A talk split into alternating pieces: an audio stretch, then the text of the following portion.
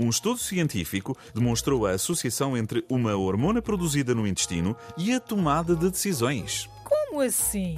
Em palavras simples, ficou provado que não se deve tomar decisões quando se tem fome, ao sério risco de serem decisões precipitadas e erradas. Não deixa de ser estranho.